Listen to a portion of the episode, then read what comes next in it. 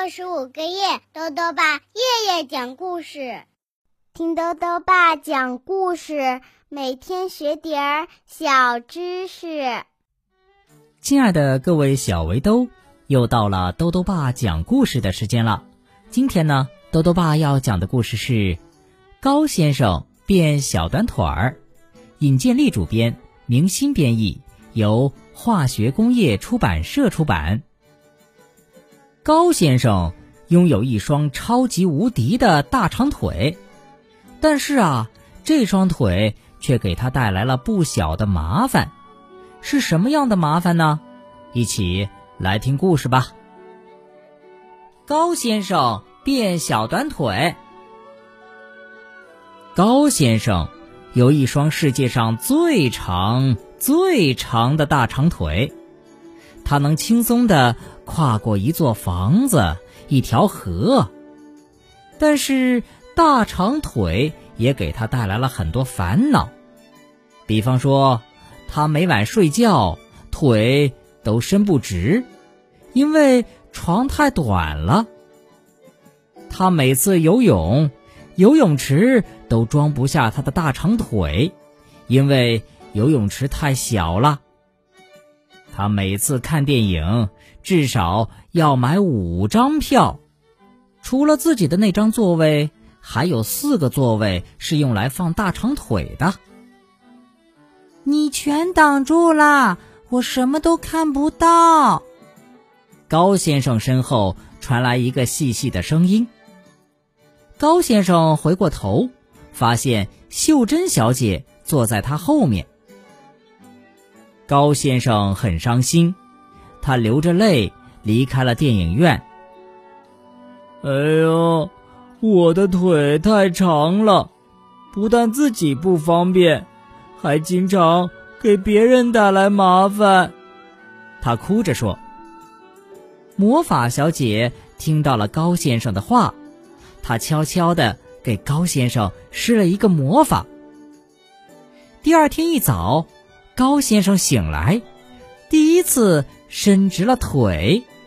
哇哦，他的腿变短了，他可以去看电影了，而且只要买一张票。在去电影院的路上，高先生遇到了强壮先生。强壮先生稳稳地端着四盒鸡蛋。哦，哪儿来的小矮个儿？别挡路！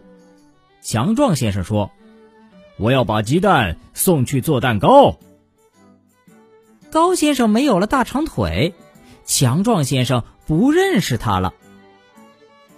高先生爬上长椅休息，他看到了柔韧小姐。“你拿梯子去干什么呀？”高先生问。“去做蛋糕呀。”柔韧小姐说。“你是谁呀？”高先生没有了大长腿，柔韧小姐也不认识他了。话匣子小姐来了，她很高兴有人听她说话，她说了一大堆，高先生都插不上话。最后她说：“他们正忙着给高先生准备一个生日大惊喜。”高先生跟着话匣子小姐来到花园里，这时。柔韧小姐爬上梯子，把蜡烛插在一个超级高的蛋糕上。哇，这是送给我的礼物吗？高先生兴奋地问。“不是。”话匣子小姐摇头说，“是给高先生的。”我就是高先生啊！所有人都看向高先生。“你是谁？”长鼻子的好奇先生问：“你要吃蛋糕吗？”贪吃先生捂着肚子问道。没有人认识又小又矮的高先生。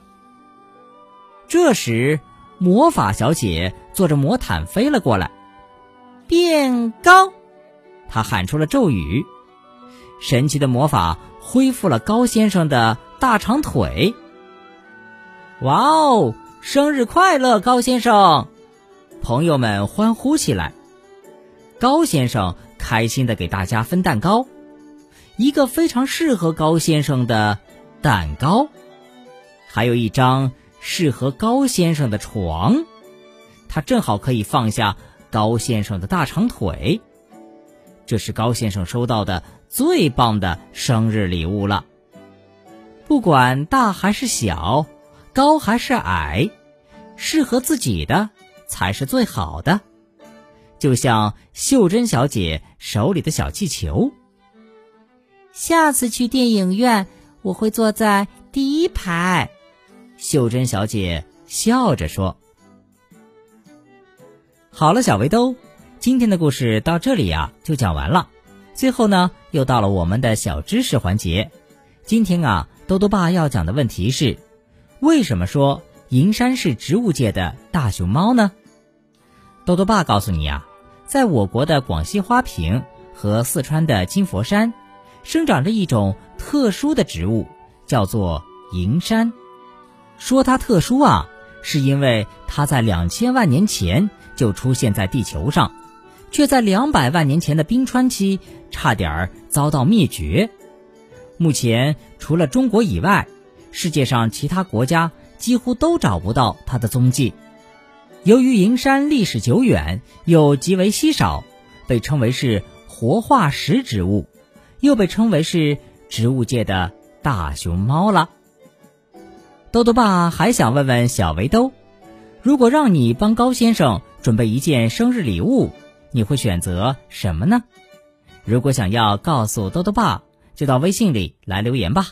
要记得豆豆爸的公众号哦，查询“豆豆爸讲故事”这六个字就能找到了。